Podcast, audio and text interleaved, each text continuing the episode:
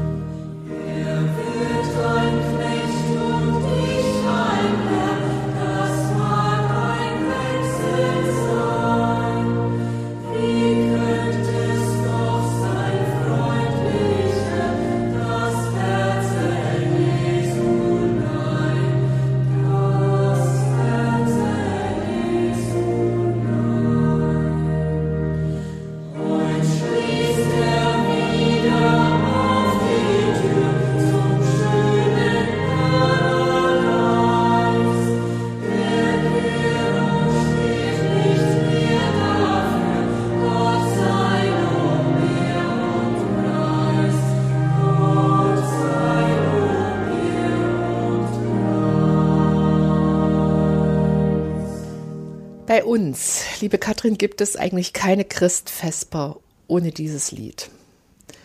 Obwohl natürlich Stille Nacht und Odo Fröhliche die emotionalen Hits sind, auf die die äh, Gemeinde am Heiligabend wartet. Aber dieses Lied, das wird auch immer gern aufgerufen und wahrscheinlich, weil es ein Gegengewicht zu den sehr emotionalen Liedern äh, hergibt. Es ist etwas nüchtern, es ist kurz, es ist sachlich und es ist sehr schlicht, wie es so daherkommt. Damit meine ich die fast volkstümliche Melodie. Und die ist auch ganz einfach zu singen. Jeder kann nach zweimal hören, ohne Noten sich diese, diesen Melodieabschnitt merken. Und jetzt kommt's, es hat schon auch eine Emotionalität und zwar versprühen diese, diese Noten, dieser Melodiegang so eine unbedingte Fröhlichkeit und das macht einfach Freude, am Heiligabend fröhlich zu sein. Mir geht so, wegen bestimmter Gründe, die mir selbst nicht durchsichtig sind, finde ich bei diesem Lied eine Stelle am, am besten, nämlich die Stelle aus Strophe 5. Er wird ein Knecht und ich ein Herr, das mag ein Wechsel sein. Also wenn das Lied im Gottesdienst angesteckt ist und Strophe 5 ausgelassen wird, bin ich enttäuscht bis sauer. Ja, die Melodie, hast schon gesagt, ist einfach und ich habe ja jetzt in vielen Folgen des Wochenlieder-Podcasts auch was gelernt, so wie man so eine Melodie einschätzen kann. Und da sieht jetzt mein geschultes Auge, dass das Lied keinen großen Tonumfang hat. Also es ist einfach, aber nicht langweilig. Ich mag vor allem diese schwungvolle letzte Phrase, ne, wo also diese dritte Zeile nochmal wiederholt, wiederholt, wird. wird hm. Ich finde, da erinnert das Lied irgendwie auch an, an Weißt du, wie viele Sternlein stehen. Das ist auch ein Lied, was ich sehr, hm. sehr mag. Mhm. Gut, wir gehen rein. Martina, erzähl mal was zu Nikolaus Hermann. Nikolaus Hermann wurde 1500 in Altdorf, äh, das ist in Baden-Württemberg, heute Weingarten, also nicht bei Nürnberg, geboren und er starb 1561 in Joachimsthal in Böhmen. Das ist das heutige Jarimow in Tschechien. 15 Lieder übrigens enthält das evangelische Gesangbuch äh, von Nikolaus Hermann. Er war Textdichter und Melodist gleichermaßen und Neben dem bekannten Lied Lobt Gott, ihr Christen alle gleich, können wir die Melodie und Text von ihm zu Wir danken dir, Herr Jesu Christ, Nummer 79. Oder äh, Text und Melodie hat er verfasst zu dem Osterlied Erschienen ist der herrliche Tag. Den Text, die Sonne leuchtet jetzt herfür. Die helle Sonne leuchtet jetzt herfür. Die helle du, ne? Sonne leuchtet jetzt herfür, EG 437. Und übrigens auch im katholischen Gotteslob sind Lieder von ihm enthalten.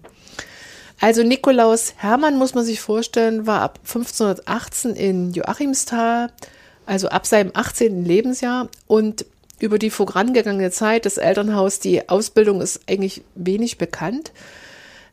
Zu der Zeit, als er nach Joachimsthal kam, erlebte der Ort und die Region einen wirtschaftlichen Höhepunkt, einen, einen Höhepunkt des kulturellen, religiösen und geistigen Zentrums aber auch schon den Niedergang, denn Joachimsthal war eine Bergmannsstadt, Bergwerkstatt und auch zu seinen Lebenszeiten deutet sich schon in so einer gedrückten Stimmung der Menschen an, dass eben diese Zeit sich auch einem Ende nahte, dieser, diesem Höhepunkt.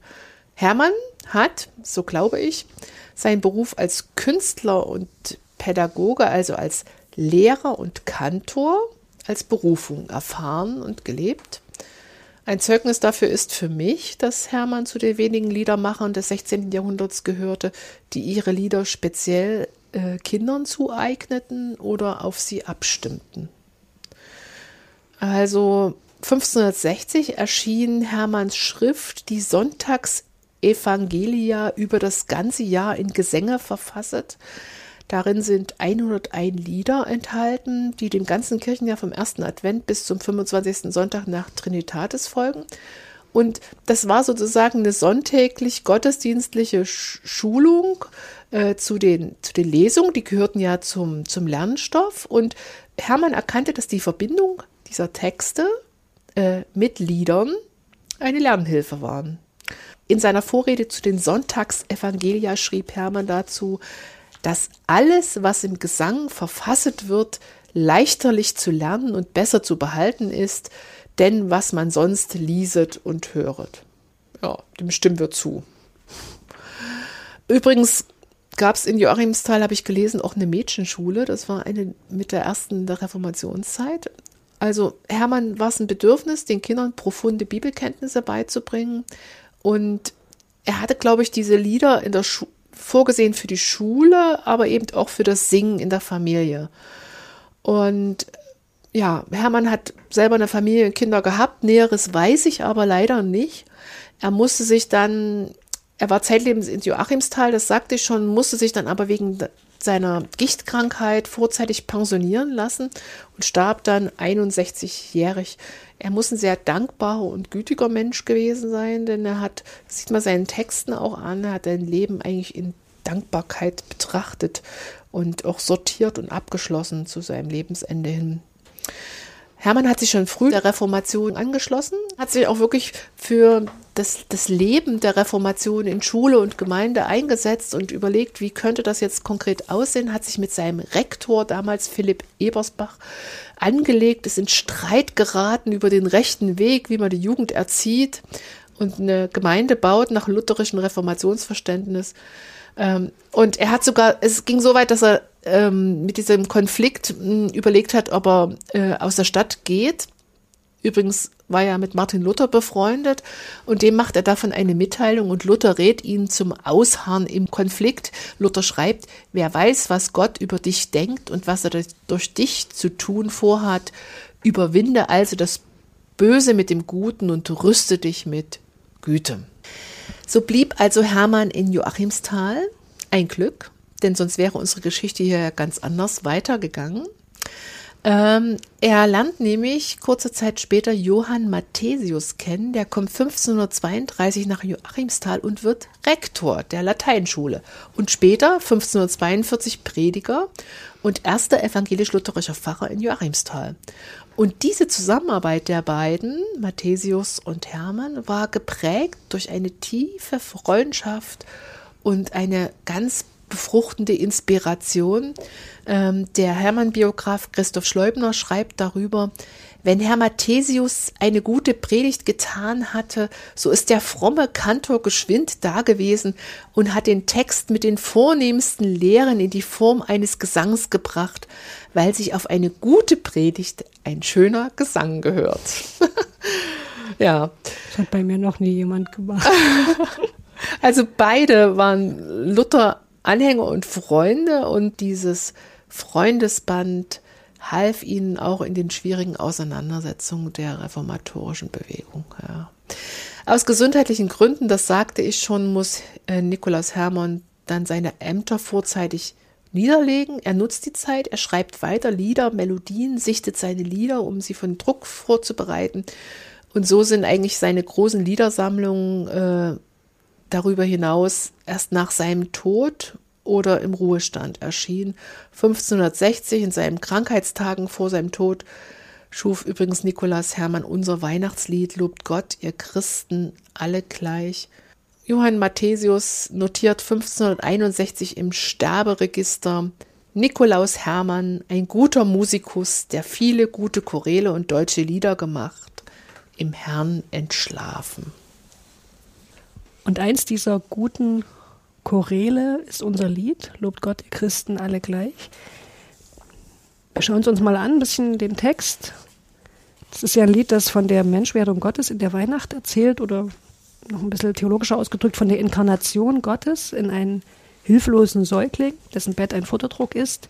Und dieses Lied erzählt das nicht nur, sondern deutet das auch theologisch. Und zwar deutet das Lied diese Menschwerdung als Erniedrigung Gottes mit, mit schönen Folgen für uns Menschen. Strophe 1 und 6, also die erste und die letzte Strophe, spannen da einen weiten Bogen. Zum einen ist es tatsächlich ein Bogen über das ganze Lied, weil im Grunde die erste Strophe und die letzte Strophe das Gleiche sagen, aber mit anderen Worten. Mhm. Also beide Male wird gesagt, dass heute, das Wort kommt explizit vor, heute, und das ist also zu Weihnachten, mhm. sozusagen der Tag der offenen Tür im Himmelreich ist. Ähm, oder im Paradies. Ne? Das heißt, alle Christen dürfen rein, ins Paradies, ins Himmelreich. Und deswegen sollen sie Gott loben. Also wenn du mal guckst, Strophe 1, lobt Gott, ihr Christen alle gleich. Ne? Die Aufforderung zum Lob, alle gleich, heißt alle miteinander. In seinem höchsten Thron, der heut schließt auf sein Himmelreich und schenkt uns seinen Sohn. Und dann Strophe 6 nochmal.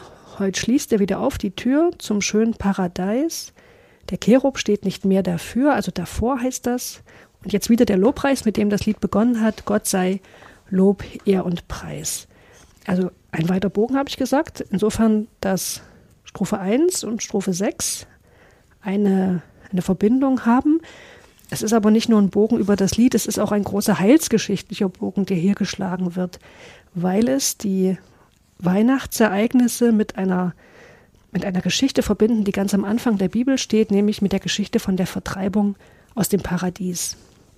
Und die diesem Lied hier zugrunde liegende These ist, dass quasi die Geburt Gottes in Jesus, also das Weihnachten, die, die Folgen dieser Vertreibung aus dem Paradies aufhebt.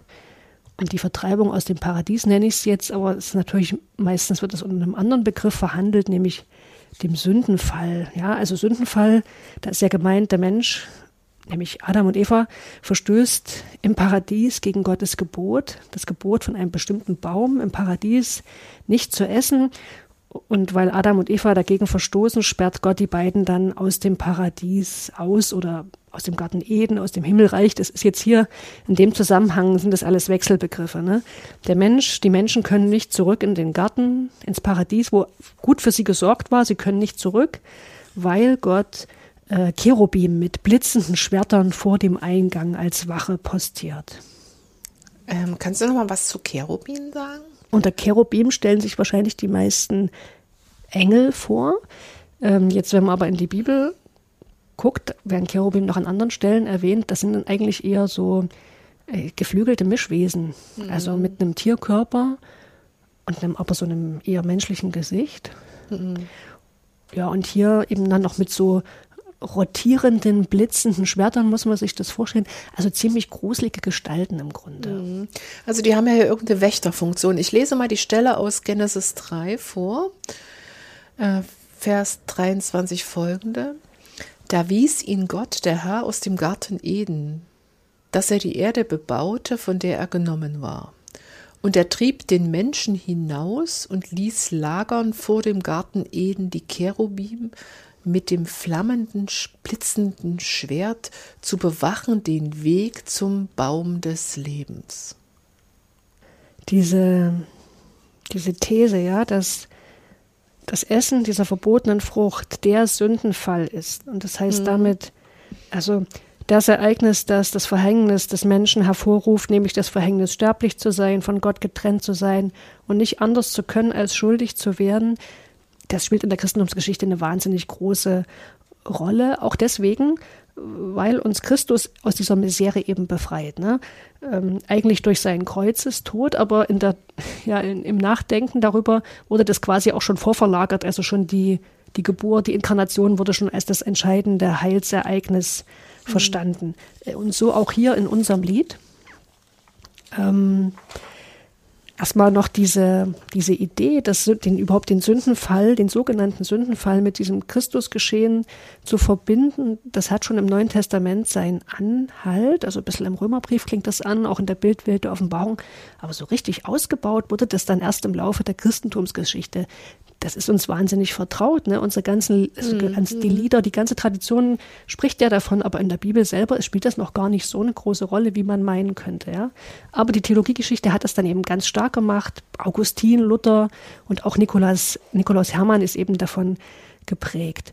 Ich sage dir nur mal in Klammern, habe ich jetzt schon angedeutet, man kann die Geschichte von der Vertreibung aus dem Paradies, kann man auch anders deuten.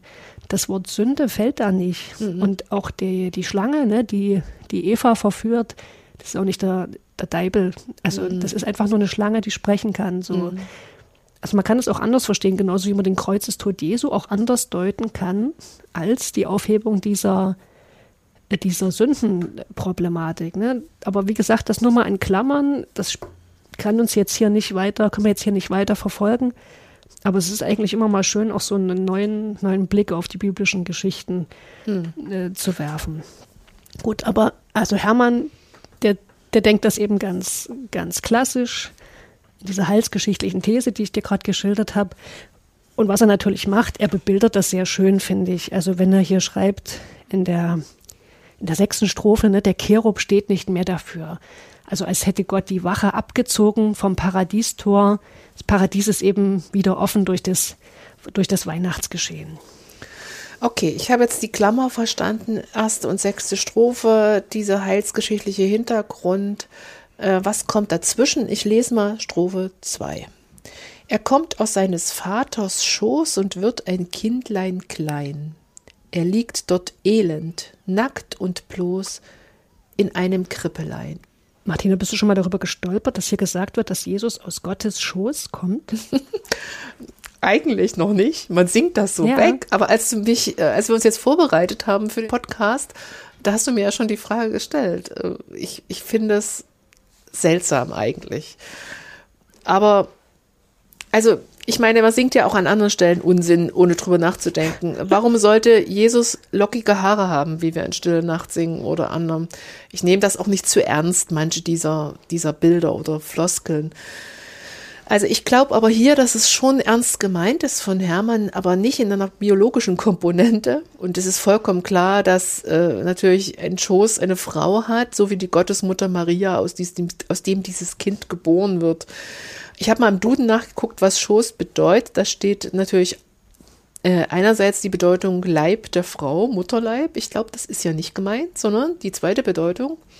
Schoß beim Sitzen durch den Unterleib oder die Oberschenkel abgebildete oder gebildete Vertiefung. Klingt jetzt technisch, aber wir ja, wissen, was wir wissen, wir haben sofort ein Bild von Vater, der sein Kind auf dem Schoß hat.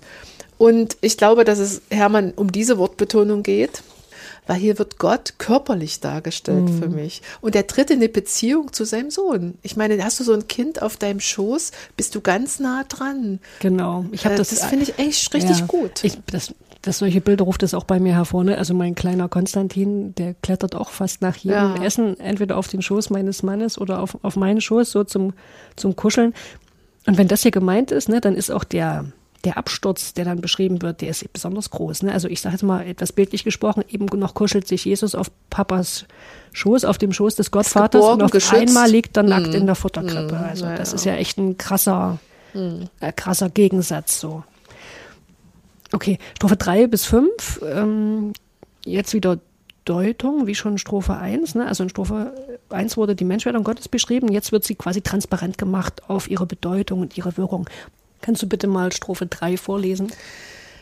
Er äußert sich als seiner Gewalt, wird niedrig und gering und nimmt an eines Knechts Gestalt, der Schöpfer aller Dinge. Da steckt ein weiterer biblischer Text dahinter, nämlich der berühmte Philipper-Hymnus. Ich lese nochmal einen kleinen Ausschnitt vor. Da heißt es, Christus entäußerte sich selbst, also seiner Göttlichkeit, und nahm Knechtsgestalt an, war den Menschen gleich und der Erscheinung nach als Mensch erkannt. Er erniedrigte sich selbst und ward gehorsam bis zum Tode, ja, zum Tode am Kreuz. Ich finde, das ist doch ziemlich deutlich, dass hier dieser Text im Hintergrund der Strophe 3 steht. Menschwerdung als Erniedrigung. Ja, und dann geht es aber noch weiter. Vierte Strophe. Er wechselt mit uns wunderlich, Fleisch und Blut nimmt er an und gibt uns in seins Vaters Reich die klare Gottheit dran. Er wird ein Knecht und ich ein Herr, das mag ein Wechsel sein. Wie könnte es doch sein freundlicher das Herze Jesu leihen? Der Erniedrigung Gottes korrespondiert die Aufwertung des Menschen. Hm. Ähm, übrigens, diese Bewegung prägt auch, wenn ich das richtig sehe, die Epistel der Christfestbau aus dem Galaterbrief. Ne? Also ist vom Wechsel die Rede zweimal. Es geht um einen Rollentausch. Gott macht sich klein und dadurch macht er den Menschen groß, nämlich weil er ihm Erlösung gewährt. Gott wird menschlich, der Mensch gewinnt Anteil am Göttlichen. In der Theologie wird das unter einem besonderen Begriff verhandelt, unter dem Begriff des wunderbaren oder heiligen Tauschs. Ähm, Luther hat in Abwandlung äh, vom fröhlichen Wechsel gesprochen. Und zwar in seiner Schrift von der Freiheit eines Christenmenschen, vielleicht auch noch an anderer Stelle, das weiß ich nicht, der hat ja ziemlich viel geschrieben. So, Martina, jetzt nimm uns mit in die Melodie. Ja, gern. In die Melodie. Also einiges ist ja schon angeklungen. Das haben wir schon gesagt ganz am Anfang bei unseren ersten Eindrücken. Bei Markus Jenny, einem Schweizer Theologen, Kirchenmusiker und deutschen Liturgiker, habe ich gelesen, dass er schreibt, diese Melodie ist ebenso kindertümlich wie künstlerisch. Also kindertümlich ist ein seltsames Wort, aber man weiß, was gemeint ist ich, ich finde, das ist ein großes Kompliment in meinen Augen. Das, also ich übersetze mal, wer kann etwas aus so wenig machen, was so groß ist? Wer kann etwas ganz Großes ganz einfach sagen und das jetzt musikalisch übersetzt? Äh, also ich bin ein Fan von diesen Leuten, die das, die das können. Meine Beobachtung zur Melodie. Wir haben, wie gesagt, nur knapp sechs Töne ein fröhliches F-Dur. Es tanzt und hüpft. Es geht schon mit einem Auftakt los. Na, na, na, na, na, na, na, na, na. Und es schwingt so auf die Halben. Na, na, na, na, na, na, na, na, na. Also man wird ja nicht na, na, na, jeden einzelnen Ton, sondern man weiß schon, das ist irgendwie so schwungvolles, größeres, größerer Grundschlag. Und das Wort-Ton-Verhältnis, also die Betonung, passt auch bestens zur Melodie. Alles ist stimmig. Und der höchste Ton wird erreicht bei dem Wort, lobt Gott, ihr Christen alle gleich in seinem höchsten Thron. Ein Höhepunkt. Und dann schreiten wir irgendwie ab dann vom Himmel wieder zur Erde zurück. Und das singen wir auch im Text. Wir singen nämlich, dass Gott zu uns auf die Erde kommt. Dass Mensch wird. Und bei dem Runtergehen wird eigentlich keine Tonstufe ausgelassen. Ich, ich sag's mal so mit meinen Bildern, wie so eine kleine Himmelstreppe aus Tönen zu uns.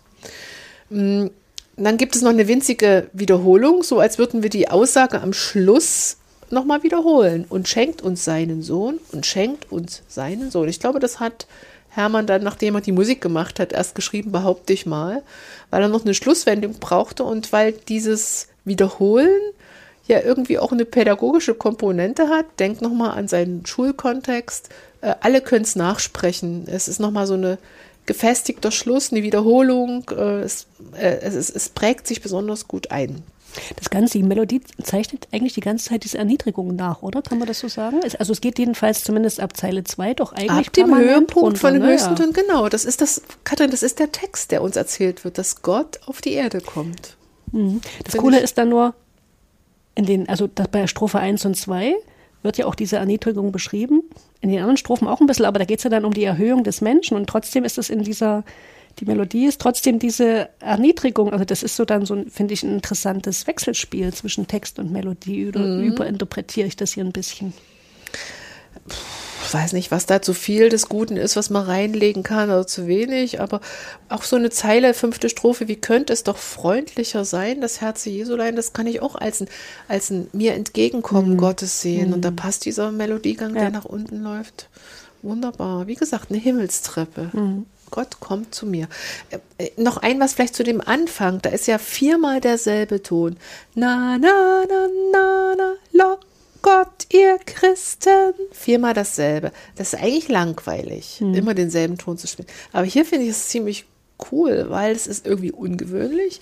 Und danach kommt der wichtigste Ton und eine wichtige Wortbetonung. Lobt Gott, ihr Christen, alle gleich. Lobt Gott, Christen, alle gleichermaßen, alle miteinander. Und diese viermal dieselben äh, Töne, das ist wie so ein Crescendo oder so eine Steigerung. Man wird ja nicht singen, lobt Gott, ihr Christen, sondern man singt, lobt Gott, ihr Christen, alle gleich und singt dahin. Also ein Crescendo oder ein Spannungsbogen oder wie du willst, was auf die erste Zählzeit des zweiten Taktes führt und auf diesen hohen Ton. Man wartet förmlich drauf, wann man da ist. Und das, das sind wichtige Worte, die dort kommen. Die Worte alle, die Worte vom Vaters Schoß, seiner Gewalt, wunderlich. Ich bin ein Herr auf die Tür. Er macht auf die Tür. Ne? Also kindlich, einfach, so würde ich sagen, nicht kindisch, fast volkstümlich, kleine, meisterhafte Melodie, ohne banal zu sein. Und ich finde jetzt, wenn ich nochmal sage, eine einfache Melodie, eine kindliche Melodie, das passt doch auch zu dem Thema, dass Gott ein Kind wird. Ein, irgendwie stimmt im Bauch alles. Ziemlich genial. Ja. Ja, das Lied, ähm, Katrin habe ich gelesen, gehört wirklich zu den meistgesungenen Liedern, auch äh, Weihnachtsliedern im Ausland, auch übrigens in England, in Ungarn, in Niederlanden und im ökumenischen Kontext. Und in Ökumenien. in Ökumenien, genau. Und dieses Lied wurde auch wirklich zum Ausgangspunkt von vielen Chorwerken, Pretorius Schein, Zachau Bach, Bach drei Kantaten, Telemann Kantate. Es gibt tolle Chorsätze von Distler, Pepping, Hessenberg oder Orgelwerke, Buxtehude, Kaufmann. Und übrigens, das Lied lässt sich auch gerade, wenn man am Anfang seiner Orgelbegleitkunst steht, auch ziemlich gut spielen, weil es so cool in den Händen liegt. Das Lied braucht ganz wenig, um zum Klingen gebracht zu werden. Und es wird, glaube ich, auch deshalb so gern gesungen. Übrigens nochmal ein paar Bemerkungen zur Liedauswahl in der Christfesper. Finde ich nämlich ein spannendes Thema, welche Lieder man da auswählt. Erstmal muss man sich ja, denke ich, klar machen, also zu keinem Zeitpunkt sind so viele Kirchenmitglieder in der Kirche wie an Heiligabend. Ne? Also 40 Prozent aller Kirchenmitglieder gehen Heiligabend in die Kirche. Hast du sonst nie die Rate. Ähm, also jedenfalls vor Corona war es so. Ne? Mal sehen, ob sich das wieder stabilisiert. Und das heißt, wenn 40 Prozent der Kirchenmitglieder da sind, da ist zwar auch die sogenannte Kerngemeinde dabei, ne? Leute, die sich, also die sagen, sie fühlen sich sehr verbunden mit der Kirche, aber der Großteil der Christfestbesucher sind Leute, die sagen, sie fühlen sich kaum oder nur sehr oder gar nicht mit der Kirche verbunden, obwohl sie Kirchenmitglied sind. Und es gab 2018 mal eine, eine Kirchenmitgliedschaftsuntersuchung, also da wurden Kirchenmitglieder zu verschiedenen Themen befragt, unter anderem auch zu ihren Erwartungen an die Christfesper. Das fand ich interessant, das Ergebnis. Da konnte man Stellung beziehen zu dem Satz, ich gehe in die Christfesper, weil ich dort mit anderen Weihnachtslieder singen kann. Und diejenigen, die sich sehr verbunden fühlen mit der Kirche, also die Kerngemeinde, da haben 81 Prozent das bejaht. Ne? Also die finden das schön, wenn in der Christfesper gesungen wird. Äh, Von den anderen, ähm, die sagen, sie, sie fühlen sich eigentlich nicht mit der Kirche verbunden, haben nur 42 Prozent gesagt, dass sie das schön finden, Weihnachtslieder zu singen in der Christfesper. Und fast genauso viele haben gesagt, es interessiert mich überhaupt nicht. Also die haben kein Interesse daran, in der Christfesper Weihnachtslieder zu singen. Und was schließen wir daraus? Ja, das ist eine interessante Frage. Ne? Also muss ich dann vielleicht auf alle Fälle eher wirklich die Lieder singen, die alle noch irgendwie können. Aber das balanciert man ja an der Christfesper gerade so und so immer ein bisschen aus. Du nimmst etwas, so ein Lied wie Wie soll ich dich empfangen? Es war ein Adventslied, wird aber gerne am Anfang des Krippenspiels genommen oder so. Das nehme ich, aber dann sage ich, aber dafür muss jetzt noch Odo Fröhliche und mhm. Komm mit der Hirten rein, weil das bekannt ist irgend so ein Balanceakt. Außerdem traue ich auch immer dieser Aussage, singe nicht, weil ich kenne auch einige von diesen Gottesdienstbesuchern, die sitzen oft so auf der Orgelempore um mich rum, weil die sich nicht unten in die Hauptplätze setzen, ein bisschen versteckter in die zweite Reihe und ich sehe ja dann beim Spielen auch, ob die mitsingen oder nicht. Und ich glaube, was man unter Mitsingen versteht, das kann auch sehr, sehr weit sein. Ja, also, vielleicht hören die sich ja trotzdem gerne das genau, an, ne, wenn andere genau. das singen. Die, die sagen dann vielleicht, also diese Lieder dürfen nicht fehlen, aber ich singe nur bei Udo Fröhliche mit. Und ja. wenn die nach Hause gehen, sagen, wir haben Weihnachtslieder in der Christfestbar gesungen. Mhm. Also das, das ist auch ein weites Spektrum, wie da jemand seine Aktivität zum Thema Singen beschreibt. Auf jeden Fall glaube ich aber nicht, dass ähm, dass wir es an irgendwelchen kleinen Angelpunkten mal ein Wort, was alt ist oder was nicht zu verstehen mhm. ist oder sonstigen festmachen sollten, sondern wir sollten eigentlich immer den großen Blick haben. Dieses Lied gerade nochmal sprüht Fröhlichkeit aus. Es macht ein wichtiges Thema, bereitet es auf. Gott wird Mensch. Gott kommt zu uns, Knecht, Klein, Kind. Und das ist absolut verständlich und das trägt die Melodie auch. Und deshalb gehört es dahin. Ist richtig, dass wir das in der Christfestbar singen. Okay. Na dann äh, wünschen wir euch schöne Christfestbahn. Ja. Und wir freuen uns, wenn ihr bei der nächsten Folge unseres Wochenlieder-Podcasts wieder einschaltet. Macht's gut. Tschüss.